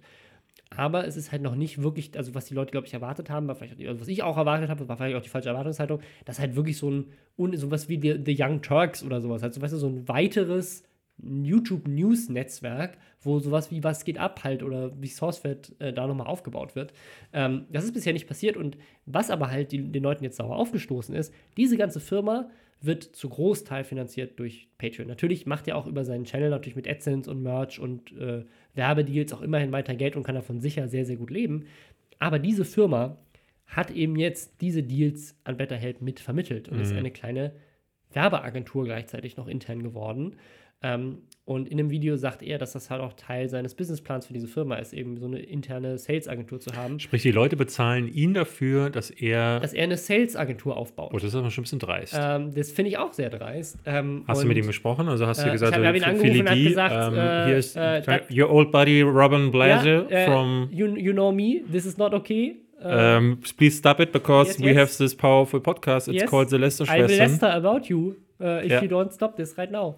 Ähm, nee, also das, äh, das haben wir nicht gemacht, aber äh, das, also ich, ich, ich fand es tatsächlich auch sehr fragwürdig, weil es halt, also die Idee zu sagen, okay, Teil dieses News-Netzwerks ist es auch, dass sich das irgendwann selber trägt und man Patreon halt abschaltet, okay. So wie wir das mit Nerdscope mal dann kann man das, geplant genau, ja. dann kann man das auch transparent kommunizieren. Weil du kannst halt Ähm, nicht, du kannst halt nicht eine Show dir von deinen Fans finanzieren lassen und dann sagen, hier, wir machen hier Werbung mit XXXXX und schalten dann aber die Werbung, also diese, diese Unterstützung der Fans nicht ab, weil dann dich cross-finanzieren zu lassen Also aus nicht, nicht nur, also ich, ich, find, ich finde sozusagen, das haben wir bei Nerdscope ja auch gemacht, dass man das quasi ein Teil war durch Patreon finanziert und das war aber nicht genug. Also haben wir quasi noch mit noch Werbedeals gemacht, die halt sozusagen das dann abgefedert Gut, haben. aber ja, aber die, die, die lange, auf lange Sicht war das der war der Plan, Plan, dass es, dass es eben, dass man einen Sponsor findet, der das, der es Genau. langfristig trägt, dass wir die Sicherheit haben und wir dann Patreon abschalten können. Und es war sogar, glaube ich, Ähm, äh, der Punkt, an dem wir Nerdscope aufgehört haben, war der, wo wir es eigentlich abschalten wo wir, wollten. genau, wir hatten, wir haben sogar, wir haben sogar ähm, quasi ein Video gedreht, äh, wo wo wir gesagt haben, so, es, es, reicht jetzt, ihr könnt euer Geld gerne in andere Sachen, haben sogar, glaube ich, auch gesagt, spendet das Geld, investiert es in andere Sachen. Also wenn ja. ihr, es hat euch ja jetzt aktuell nicht gefehlt, sondern dann gibt es halt in andere coole Patreon-Projekte oder ähm, spendet das Geld und so weiter. Und haben es eigentlich beendet und dann äh, zwei Wochen später ist dann aus anderen Gründen äh, Nerdscope beendet worden. Ähm, aber äh, das die, diese, diese, diese Grund, Grundgedanke zu sagen, man überbrückt das damit, finde ich völlig gerechtfertigt. Und mhm. die Leute geben mir auch willentlich ihr Geld davon aus. Aber wenn sie dann rausfinden müssen, ähm, ohne dass das wo, wo, angeblich, weiß ich nicht, vielleicht wurde es auch intern äh, in, dem, in dem Patreon vorher kommuniziert, aber es wirkt jetzt im Nachhinein so, als wäre quasi hinterher rausgekommen, dass ja. mit dem Geld, was die Patreons ausgegeben haben, gleichzeitig noch eine zweite Firma aufgebaut wird, in der man, in der man halt so eine, so eine Werbeagentur aufbaut, was ja, halt nicht der Sinn ist. Wenn das andere irgendwie nicht läuft. Hast du geguckt, ob sich das bei Patreon irgendwie ausge, äh, auf, ausgewirkt äh, hat auf die Zahlen? Bei denen tatsächlich sind die, äh, sind die Zahlen versteckt. Du kannst dich ja entscheiden, dass du es nicht ah. öffentlich machst. Ich hm. weiß nicht, ob, die, ob man die Anzahl. Was auch nicht cool ist. Also was auch irgendwie nicht cool ist. Klar, äh, du hast halt immer eine Zahl, die offen da steht und das will nicht jeder. Ähm, aber ja. irgendwie ist es ja, das ist halt irgendwie so dieser Deal mit dem Teufel, wenn, wenn ja. ich so beschreibe, den du eingehst. Wenn du sagst, du möchtest von allen Geld haben, dann finde ich, dann bist du auch allen irgendwie schuldig zu sagen, ja. hier, das ist die Zahl, die gerade rumgekommen ist. Ähm, ja, interessante Sache. Ja, war, fand ich einfach mal spannend. Ähm, ist auch eine gute Überleitung jetzt auf, das, auf ein weiteres von den Zuschauern äh, vorgeschlagenes Thema. Ich glaube, in diesem Fall war es äh, Frank Sirius, der uns das Thema geschickt hatte, nämlich ähm, was macht man nach YouTube, was ist mit YouTubern, die in Rente gegangen ja. sind. Es gab tatsächlich auch noch eine andere Frage, die äh, uns äh, fragte, ähm, was hättet ihr gemacht, wenn ihr nicht in den Medien gelandet wärt? Das ist ein bisschen so, kann man so ein bisschen vielleicht eins. Äh, ja, also ich, ich, es gibt ja viele YouTuber, die in Rente gegangen sind mittlerweile tatsächlich. Ja, so, ähm, Alberto war einer der ganz großen. In Deutschland, zu, ja. Zu ähm, Waititi ähm, ja so halb auch. Trending ähm, Robin, kennst du den noch? Ja, ja Trending wie Robin. Hieß, wie hieß denn der, wie hieß denn, der hieß doch zuerst Chaos Kid oder der ist dann nee, nur schreiend durch ja, ja, irgendwelche genau. Felder gelaufen. Ja, der war, der war mal so richtig gehypt zwischendurch. Ähm, ja. Dann äh, international natürlich Leute wie Bray William Johnson, der. Der wieder da ist. Der wieder, der, der quasi, der, also der war, der ist eigentlich nie weg gewesen. Der hat dann angefangen zu vloggen und macht jetzt tatsächlich auch einen Podcast, wo er über Social Media lästert. Äh, auch erst seit ein paar Monaten. Ach, Zufall. Zufall.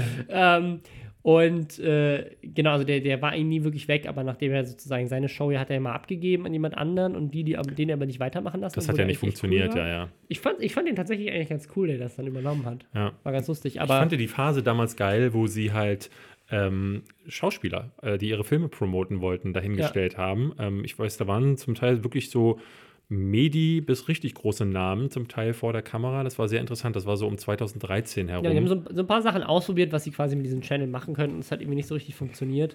Ähm, gibt ja noch so ein paar andere Leute, die so aus ihren Projekten raus sind. Also so der, der Hardy zum Beispiel, der bei Pizmin ausgestiegen ist. Oder bei Smosh ist ja, ist ja der eine von den beiden. Bei Smosh ist jetzt inzwischen raus. So, mhm. ja.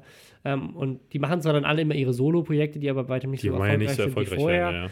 Ähm, also Wobei es geht auch andersrum. Als ich bei Giga gegangen bin, ging es für mich erst richtig los. Also ja. das da, aber Giga ist halt so ein Ding, ne, so ein Konglomerat, was so für sich schon nicht erfolgreich war, weil es aber auch so ein obs ja. obskurer Haufen war. Also es waren nicht die fünf Gesichter, ähm, sondern es war ja ein großes Konglomerat. Es war so ein äh, war ja ein äh, Verlag, der dahinter steckt und so. Aber kommen wir mal, äh, werden wir ja. mal konkret. Was Wen ich, ich auch super spannend fand, äh, Kev Jumba. Ich weiß nicht, wer den noch kennt, das ist einer der Boah. größten amerikanischen Kanäle gewesen. Der hat irgendwann einfach aufgehört von heute auf morgen und dann kam irgendwann später raus, dass der buddhistischer Mönch geworden ist, weil, und das kam raus, weil jemand an einem College ihn erkannt hat, als also ein ehemaliger Zuschauer, während der da war, um irgendwie Leute zu missionieren. Ähm, also ganz strange. Der hat, so, der hat auch so einen ganz komischen Absturz gehabt. Und es gibt natürlich auch so Leute wie wie Lyant oder wie äh, Marcel, wie heißt er hier? Nicht Marcel, Miguel, Miguel Pablo. Miguel Pablo. Ähm, ja. Die quasi sozusagen gezwungenermaßen äh, so ein bisschen äh, aufgehört haben, weil einfach die Zahlen weg waren. Ich glaube tatsächlich, ähm, so gemein es äh, klingt, den, die nächste Person, die das wahrscheinlich treffen wird, ähm, nicht mit dem Entzug, aber mit dem gezwungenen äh, man muss Pause machen, ähm, ist Mr. Trashback, der halt mit 700.000 Abonnenten inzwischen irgendwie 5.000 Views auf dem Video ja, hat. Ja, stimmt. Das, ähm, bei dem ist es ja schon ganz krass. Ich denke mal, äh, eine der nächsten Personen könnte sogar ich sein. Also, weil ich seit, ich denke seit längerem nach äh, ans, äh, übers Aufhören. Ähm, aufhören, äh, aber nicht nur YouTube, sondern so diese, die ganze per, öffentliche Persona, ähm, weil ich gemerkt habe, dass ähm, mich auch diese Social Media zum Beispiel. Ich habe ja mit Twitter schon versucht aufzuhören. Mhm. Ich habe das ja mittlerweile so gelöst, dass ich die Twitter-App nicht mehr auf dem Handy habe, damit ich da gar nicht mehr reingucken kann und nur noch, wenn ich am stationären PC sitze, äh, ja, wenn wir da mal was teilen oder ja. ich was suchen möchte, ähm, ab und zu dann noch reingucke, aber die, ne, diese Plattform fast nicht mehr nutze. Aber auch merke, dass Instagram oder Facebook ähm, dafür sorgen. Bei Instagram ist es zum Beispiel so, diese Scheinwelt, die sich da aufbaut, finde ich, find ich bedrückend auf einer mhm. gewissen mhm. Ebene. Ich finde bedrückend, alles immer von den anderen zu sehen und das finde es bedrückend, das dann mit, mit, mit, mit sich selbst zu vergleichen. Du machst das, machst das irgendwie instinktiv und automatisch. Ich finde es bedrückend, äh, immer diesen Druck zu haben, irgendwas teilen zu müssen, es aber nicht zu wollen. Also ich bin ja einer, der ganz wenige Bilder nur teilt. Ähm, und dann Leute immer wieder sagen, ja, mach doch mehr, dann werden die Zahlen mehr, dann kannst du auch mehr verdienen. Und klar, mehr, mehr verdienen ist mehr Sicherheit, ne? aber ich habe letztes Mal ja darüber schon gesprochen, ich kriege das irgendwie mit mir nicht geregelt, dass ich da irgendwie moralisch und habe dann jetzt schon mehrfach darüber nachgedacht, mich komplett zurückzuziehen, ähm, weil ich immer weniger auch äh, das möchte. So, äh, ich kann noch nicht genau sagen, ob ich das, ob ich das wirklich durchziehe, weil auf der anderen Ebene ja mir auch das wahnsinnig viel Spaß macht, mhm. mich selbst auszudrücken mit den Videos. Aber ich bin an einem Punkt angekommen, das hat ja sicherlich jeder mitbekommen, seit ungefähr einem halben Jahr kommt auf meinem Kanal fast nichts mehr. Und das liegt hauptsächlich daran, dass ich eine ganz, ganz heftige äh, Blockade habe, die sich nicht mehr lösen lässt. Also die dazu führt, dass ich mich, ich sitze an meinem Rechner, ich kriege nichts mehr geschrieben. Das Film-ABC ist gerade so noch das Einzige, was ich hinbekomme und meine Filmkritiken. Ähm, aber das ist es dann auch schon gewesen und das ist schon immer eine Qual. Eine Qual. Ähm, und ich glaube, das lässt sich wahrscheinlich, ja, vielleicht hat da jemand Tipps, muss man mal ganz offen sagen, aber ich glaube, es lässt sich nicht mehr anders lösen, als wirklich einen radikalen Schritt zu machen. Und es wäre schade, aber auf der anderen Seite bin ich, bin ich auch bin ich auf frohen Mutes, dann mal, ähm, mal wieder was völlig Neues auszuprobieren. Mhm. Vielleicht auszuwandern auf den Mond oder so, man weiß es ja. nicht. Ja, aber jetzt, ähm, mal, also jetzt mal realistisch, was wäre für dich ähm, sozusagen der, der nächste Schritt, dieses ich, ich gehe jetzt in Rente, ähm, sei es, weil du es bewusst entscheidest oder weil auch einfach zu sagen, keine Ahnung, in 20 Jahren das YouTube einfach nicht mehr gibt. Also ich habe früher immer gedacht, so dass, ähm, was so ein abstruser Gedanke ist, weil ich so unter Stress ja seit vielen, vielen Jahren bin, ähm, äh, mir den Stress auch viel selber mache, weil ich so ein Perfektionist dann auch bin, äh, habe ich immer gedacht, ich werde Zoowärter. Ähm, ich habe immer diese Sendung geguckt, dieses, äh, die, die Tiere im Leipziger Zoo, ich weiß nicht, wie die heißt, Tiere, Menschen, Situationen, äh, keine Ahnung. ähm, und habe gedacht, so Mann, Scheiße schaufeln im Erdmännchengehege, was für eine geile Sache. Ja, und ähm, weil ich stelle mir das super beruhigend vor und dann im Einklang mit allem zu sein, da das Handy einfach schon längst weggeschmissen zu haben und da nicht ständig drauf zu gucken, nicht immer erreichbar zu sein und so. Das ist natürlich ein Irrglaube, der sich mhm. so, äh, der einfach aus diesem Wunsch heraus ja, ist. Ruft das Erdmännchen an und sagt, wo ist ja. mein Futter? Ja, wo ich will kacken, wo ist der Besen? Ähm, aber äh, der fußt natürlich auf einer anderen Sache. Und diese Sache muss ich, glaube ich, erstmal in den Griff bekommen. Und dann weiß ich es ehrlich gesagt nicht. Ich spiele seit längerem wieder mit dem Gedanken, äh, in den jo Journalismus zurückzuwechseln. Mir fehlt das Schreiben, mir fehlt auch die journalistische Arbeit, äh, mir fehlt auch das Umfeld. Also ich mag auch einfach, ich hatte jetzt auf der ähm, EGX ein Panel mit der GameStar gehabt und mochte einfach wieder unter Kollegen zu sein. Mhm. Ich habe jetzt, schreibe jetzt äh, für die M-Games neuerdings. Ich habe die einfach angeschrieben, habe gesagt, hey Leute, ich mag euch so sehr ähm, habe jetzt schon mehrfach Werbung gemacht. Wie wäre es, wenn ich einfach Artikel für euch schreibe? Was ist denn der Unterschied für die zu schreiben versus ein Video für dich zu schreiben? Also warum klappt das da? Das ist das Interessante, das, äh, weiß, das hatte ich ja neulich schon mal versucht aufzuarbeiten. Ich glaube, es liegt daran, weil der Druck so ist auf meinem Kanal mhm. diese, diesem perfekten Bild zu entsprechen. Ja. Und das, was ich mir selber aufgemacht habe, was aber auch die Zuschauer aufgemacht haben. Ne? Also, dass die sagen, ähm, ja, der David Hein, wenn der ein Video macht, also ich habe alles stehen und liegen lassen und ich schreibe mittlerweile Sätze und merke schon im Kopf, das ist nicht gut genug. Und mhm. ich sehe zum Beispiel auch andere YouTuber, Captain Christian oder den Nerdwriter oder so, wenn die Videos machen, die sind halt auch auf einer anderen Ebene geschnitten. Die sind ähm, nicht nur gut geschrieben, sondern äh, da denke ich mir immer, wie geht das? Die sind halt auch auf, auf die haben Grafikdesign perfektioniert, mhm. die wissen, wie man mit Text umgeht und ich kann nichts. Also ich kann schneiden. Aber, aber das machen die ja auch nicht selber, die haben ja inzwischen Leute dafür, die das für die machen. Das weiß ich nicht. Das, äh, äh, dafür müsste ich vielleicht einen Cutter finden, der das, der das in der äh, Güteklasse hinbekäme. Äh, falls ich jemand bewerben möchte, kann er das gerne tun. Ähm, also wenn es so ja. jemanden gäbe, dann würde das vielleicht wieder aufhören. Ich kann es dir gar nicht sagen. Aber auf, jetzt gerade ist es so, dass es mich ziemlich hemmt.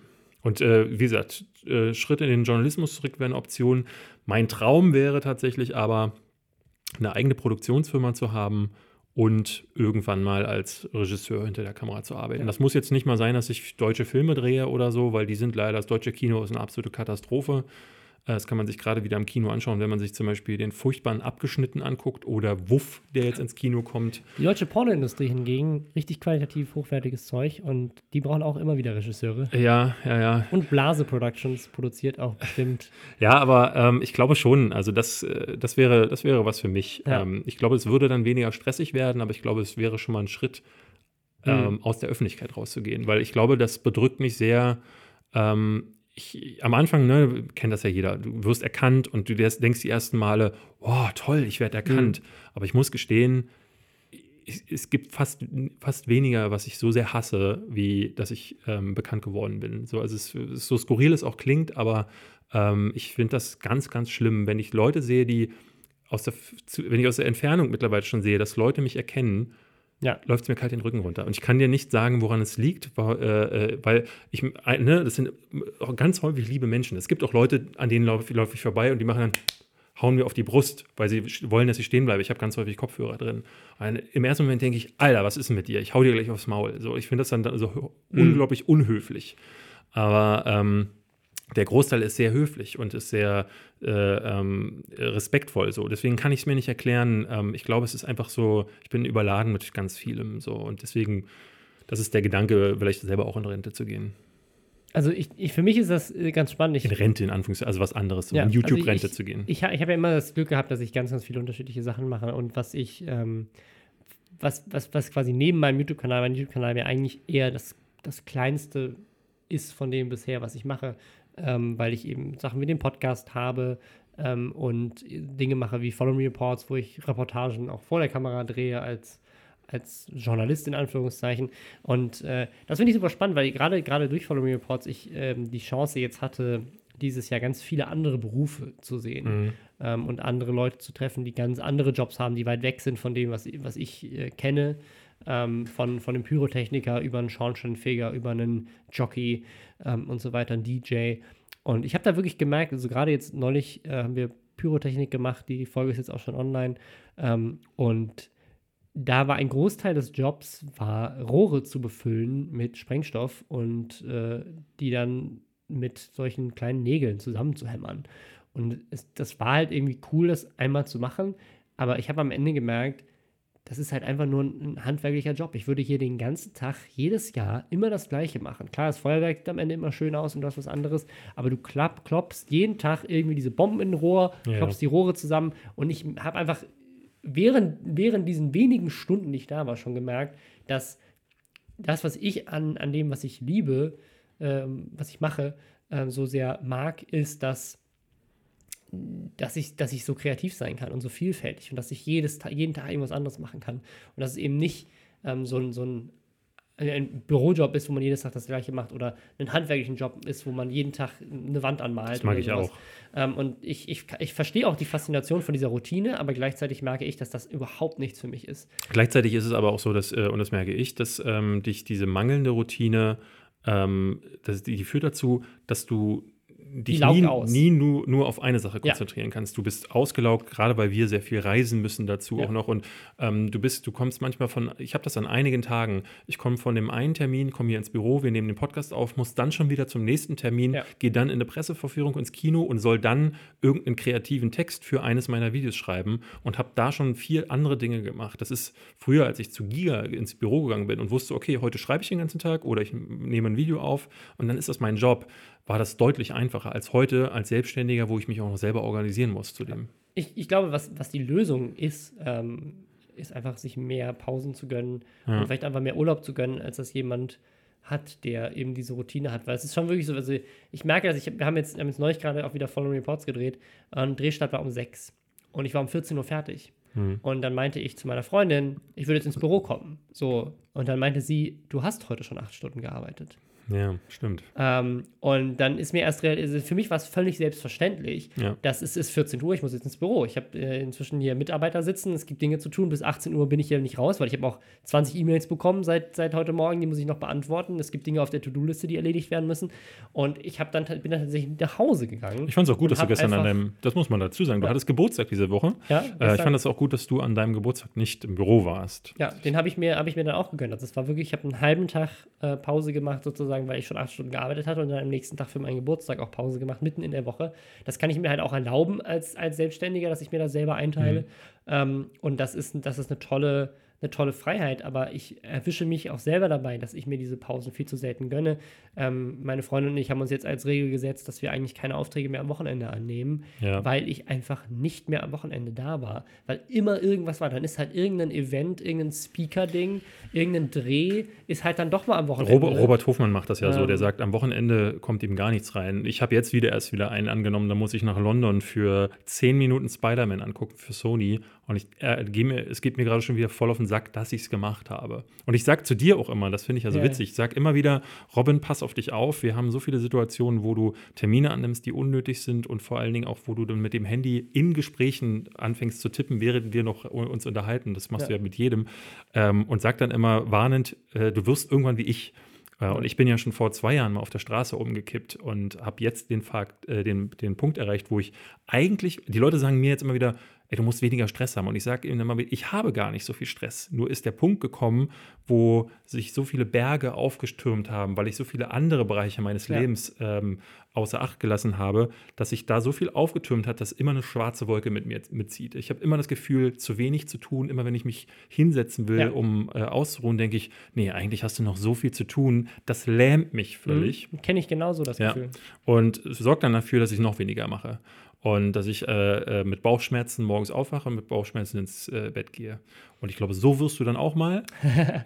Nee, also ich, das Ding ist, ich, also ich, ich liebe die Vielfalt, aber die Vielfalt sorgt natürlich für mehr Stress. Ja. Wenn du einen Podcast hast, musst du dich erst darauf konzentrieren. Dann habe ich eine Firma, ähm, in der wir andere Dinge tun. Dann habe ich meinen Kanal, dann habe ich, äh, bin ich als Moderator unterwegs. Ich habe jetzt gerade wieder Schauspiel gemacht. Und das Ding ist, ich weiß in meiner Zukunft auf jeden Fall, ich liebe all diese Dinge und ich habe auch die Möglichkeit, all diese Dinge auszuprobieren ähm, durch die Freiheit, die ich habe. Und deswegen bin ich mir auch sehr sicher, dass ich, dass ich nie etwas anderes machen werde oder auch machen muss, weil Mhm. dann mal nimmt Schauspiel mehr Zeit ein, vielleicht, weil ich irgendwie eine coole Rolle habe, mal nimmt Moderation als, als Host von so einer Sendung wie Foreign Reports mehr ein oder mal bin ich einfach nur Moderator oder Speaker auf Weil deine eigenen Events. Interessen sich ja auch immer Ähm, wieder wandeln. Genau, ne? weil ich, einfach- ich, mich interessieren einfach sehr viele unterschiedliche Dinge. Und mal mache ich vielleicht wieder eine Gaming-Sendung wie Nerdscope, die ja, als wir die gemacht haben, auch irgendwie 80, 90 Prozent meiner Arbeitszeit äh, für ein Jahr eingenommen hat, wo wir wirklich nur eine Gaming-Show gemacht haben. Das ist zum Beispiel eine Zeit. Sache, die mir ähm, sehr geholfen hat. Ja. Also ich merke, ich brauche feste Projekte, am besten so solche, die dann sich auch durch die Woche ziehen. Ich fand bei Nerdscope gut, dass ich nebenbei noch Ja. die Möglichkeit hatte, so auszufranseln, also hier und da mal was machen konnte, was auch nicht gut war, weil ähm, auch da hatten wir zum Beispiel lange Arbeitstage, wo dann klar war, jetzt hätte ich nicht noch weiterarbeiten müssen. Ja. Ähm, aber äh, ich merke, dass ich das brauche, weil dann habe ich so einen zentrischen Kern, um den ich mich drehen kann, der dann auch dafür sorgt, dass so ein bisschen Routine und ähm, ja, also auch da, da war das Team, der Teamgedanke war auch einfach da. Jetzt, wo ich alles mache und irgendwie nichts, ist, Mhm. merke ich, das, das finde ich gar nicht gut. Das finde ich total äh, ungünstig. Ähm, da, sowas würde ich mir tatsächlich wieder wünschen. Es war eine Frage tatsächlich, ob wir sowas mal wieder machen wollen. Und ich kann nur von mir aus sagen, hätte ich super gerne wieder. Aber ähm, solche, solche. Shows wachsen nicht auf dem Baum. Funk sucht keine Gaming-Sendung mehr. Dafür, mit denen hatten wir das ja zuerst gemacht. Ähm, und sowas, wir wurden in der Vergangenheit von Sky gefragt oder anderen, ob wir mal was konzipieren können, aber das ist irgendwie immer hängen geblieben irgendwo. Ja, ja so ist das Deswegen- ja immer. Also man, man schickt da irgendwelche Sachen hin und dann ähm, findet irgendjemand findet es geil und der, der drüber sitzt, findet es dann vielleicht auch noch geil und der dann ganz oben sitzt, findet es dann nicht geil oder hat überhaupt keine Zeit, sich anzugucken und dann bleibt das ein halbes Jahr liegen und dann ist es nicht mehr relevant. Also das passiert ja bei, bei jeder Art von Pitch, habe ich das Gefühl. Ähm, und das äh, ist, ja, es ist, ist, ist schade. Ich würde auch voll gerne wieder was in die Richtung ähm, machen, aber die Gegebenheiten ähm, müssen halt klar sein. Patreon. Patreon, Patreon wäre doch mal eine Idee, Robin. Ja, ja, vielleicht. Das war jetzt, äh, das war jetzt überraschend deep. Ähm, der war mega deep, war ganz anders, aber das ist passiert, wenn, wenn nicht so viel passiert ist in der Woche und man genau. sich eher auf die Themen der Zuschauer einlässt, finde ich gut. Ich würde sagen, wir äh, gucken dann einfach mal, dass ob in der nächsten Woche mehr passiert. Ja, ich würde euch, würd euch noch mit einer lustigen Sache, das war jetzt sehr deep und äh, bedacht. Find, willst du noch wirklich noch eins aufmachen? Ich, ich, ich würde es nicht, nicht aufmachen, ich würde einfach den Leuten das einfach einmal kurz mitgeben für, für Achso, du willst die Rewe-Sache erzählen? Ja. Komm. Concrafter hat seine Pizza jetzt rausgebracht und äh, man kann einfach nur empfehlen, diese, diese 10, 10, 20 Minuten aus Scheißigkeit sich nicht anzugucken, weil jetzt gerade in den Trends und zwar haben die irgendwie nicht nur diese Pizza als Werbung gemacht, sondern haben gleichzeitig, weil Rewe der ex exklusive Partner ist, ähm, mit Rewe da auch noch zusammengearbeitet. Und offensichtlich tut, war Teil des Deals. Es tut mir mega leid. Ich kaufe super gerne im Rewe ein, aber diese Werbekampagne ist einfach richtig Müll. Ja, ist richtig Müll. Also offensichtlich war Teil des Deals, dass Concrafter seine Kindergartenarmee auf den Rewe-Kanal schickt, ja. damit die ein bisschen Aboschub bekommen, weil da machen sie so ein typischer Corporate-Channel, wo sie halt ihren Kram, ihre ja. Werbekampagnen ausspielen. Ähm, sie, machen, sie machen erst so einen Konkraft, der randaliert in dem Rewe und macht da lauter Sachen, die halt, wenn das irgendjemand nachmacht, auch einfach hochgradig illegal sind. Erstmal das, das ähm, ist erstmal so eine Sache, warum, warum sollte man zeigen, dass man sich kacke in einem Rewe-Markt äh, äh, verhält, ohne dabei anzusprechen, dass es natürlich mit Rewe abgesprochen das, genau, war. Genau, das Ding ist, also sie, sie tun die ganze Zeit so durchgängig, ununterbrochen, als wäre das echt. Und es wird irgendwie nicht aufgelöst. Ja, er setzt sich zum Beispiel an die Kasse und macht eine Durchsage und ähm, das alles hat keinerlei. Konsequenzen. Klaut, klaut eine Uniform von Rewe und läuft dann damit rum und äh, und am Ende gibt es dann doch die Konsequenz, er wird nicht nämlich abgeführt, aber dann stellt sich im nächsten Video heraus, äh, und dieses nächste Video ist natürlich nur auf dem Rewe-Kanal, ähm, ja. dass er zu ich, ich, ins Rewe-Hauptquartier gebracht so, wird. So, ist so, so richtig also schlecht. So, in so ein Koch, Kochstudio ja. im, im Rewe-Hauptquartier gebracht, wo dann irgendjemand ihn in Empfang nimmt und sagt so, aha, ich habe gehört, du hast dran ja. ja, dann müssen wir jetzt mal drüber reden. Ach, du hast eine Pizza rausgebracht. Ach, ist ja schon die zweite. Ja, dann lass sie doch mal kochen. Und dann wird es eine Kochshow, wo sie ihm Interview Fragen stellen. Das ist so, es ist so das ist schlecht. Es ist auf Platz 1 in den, in den Trends und ähm, offensichtlich, offenbar haben sich da ganz viele gedacht, so, ey, das like ich, weil das Ding hat halt auch wahnsinnig viele Likes. Ja, seine Fans wahrscheinlich, ne? Ey, aber es ist, es ist halt bitter, also, weil ähm, eine Kochshow mit einer Tiefkühlpizza zu machen, ist ja eigentlich schon ein Gag im Gag, aber dass, dass die dann halt, äh, dass sie das auch noch so gefaked äh, stelzen und dann steht da dieser Werbetyp von Rewe und sagt, hm, also man schmeckt den schwarz, schwarzen Boden gar nicht so raus. Und dann sagt Luca, ja, also das war ein Wunsch von uns, dass man das Schwarz nicht rausschmeckt. Und ich dachte, wo, wo schmeckt man Schwarz eigentlich sonst so raus? Aus welchen Sachen? Nach was hätte das geschmeckt? Lakritze? Oder ich denke mir bei dem immer nur, halt deine Fresse. Ich will den ja immer nur, ich, also sorry, es tut mir leid, aber ja. der ist einer, wir haben eine Frage bekommen, welche äh, Influencer und so am meisten triggern und der ist einer von denen, der ist ganz oben bei mir. Also der, ja. der, der brauche ich nur das Gesicht sehen und hast es vorhin selber gesehen, ich saß halt da. Ja. Die ganze Zeit die Hand. Ich so ein Reaction-Video drehen müssen. Ja, die Hand am Gesicht, die, äh, immer die Augen so runtergezogen. Die, jede Minute ging mein Gesicht ja. weiter nach unten. Weil ich wir haben das, glaube ich, ins, also insgesamt sein Video und das von Rewe fast zu Ende geguckt. Also irgendwie fast 20 Minuten. Und David saß einfach nur da, Gesicht versunken in den Händen, hat kein Wort gesagt. Einfach nur geschnauft. Ich halte sowas nicht aus. Ich finde das ganz schlimm. Ähm, ihr könnt es euch gerne versuchen anzutun, Oder aber nicht. eigentlich auch lieber nicht. Also es ist einfach, also ist, für mich ist es lustig, weil das ist, das ist wieder so dieses Spannende. Das wird mega erfolgreich sein. Diese Pizza wird sich unglaublich gut verkaufen. Ja. Die ganzen Kinder werden alle in den Laden rennen, werden alle so tun, als wären sie Rewe-Mitarbeiter und äh, keine Ahnung. Naja, gut, und das ist wahrscheinlich, alle, das ist jetzt werden alle Rewe im, Hinter im Kopf behalten und ihre, ihre Eltern zwingen, in den Rewe zu gehen, weil es nur da diese Pizza gibt. Ja. Und am Ende des Tages wird irgendeine so, so eine Werbeagentur sagen: Guck mal, wir haben so viele Pizza verkauft, was für eine krasse, mega krasse Erfolgszahl. Der Rewe-Kanal hat 3000 Abonnenten dazu gewonnen und 500 Millionen Views gemacht, was sie noch nie vorher hatten. Wow, wow, wow, mega krass. Sehr interessantes. Und es ist halt einfach scheiße. Ja, es ist ein sehr interessanten Kommentar, hatte, hatte ich gesehen im Video von äh, Malternativ. Der hatte eine Werbekritik dazu gemacht und der sagte, ein Fakt, der ja noch dazu kommt, ist, ähm, so, und so ist das ja in der, in der Marktwirtschaft wenn du jemandem sagst, hier, ne, jemand bringt ein Produkt aus und du kaufst das viel, dann gibst du ihm das Signal, ah, okay, das, das sollte ich nochmal machen. Mehr davon, ja. Das heißt also, dieser vegetarische Aspekt, der da äh, ja ein bisschen durchkam, wo wir uns letzte Woche drüber lustig gemacht haben, dass der Schinken da, den man ja. runternehmen kann und so, äh, mittlerweile ist es so, dass ähm, dass Rewe auf der offiziellen Produktseite oder die offizielle Produktseite Echt? der Pizza äh, entfernt hat diesen Zusatz, dass man den Schinken bitte runternehmen soll. Also das, Das stand da drauf stand auf der offiziellen offiziell, Seite. das- ja, ja, es hat nicht Ich nur er das gesagt. nur von ihm. Oh Gott, dann sind Nee, wir noch dümmer. ich sagte, ich sagte ja letzte Woche schon, ich nahm ja schon an, dass das Oh. irgendwie in einem Meeting äh, haben die das zusammen entschieden, weil es war einfach zu dumm, ähm, dass das nur von einem verbockt sein äh, Ja. worden sein Na, kann. nehmt das tote Tier bitte und schmeißt es einfach weg. Genau. Dann ist es vegetarisch. Und Malternativ meinte halt so, ähm, da, dazu kommt aber trotzdem noch, dass wenn das jetzt ganz viele Kids kaufen, dann sagst du der Fleischindustrie, ja, schlachte trotzdem weiter Schweine. So, ne? Und das sind ja so Sachen, die, ähm, die dann eben noch dazukommen. Aber das finde ich, das finde ich eigentlich eine richtig geile Idee. Eigentlich finde ich, man sollte jetzt einfach überall hingehen, auf jedes Fleischprodukt vegetarisch draufschmeißen. Weißt du? Auch dieses Hackfleisch ist vegetarisch, wenn Ja. sie das Hackfleisch einfach direkt in die Mülltonne packen. Gut, damit, damit entlassen wir euch äh, aus der heutigen Folge. Tschüss.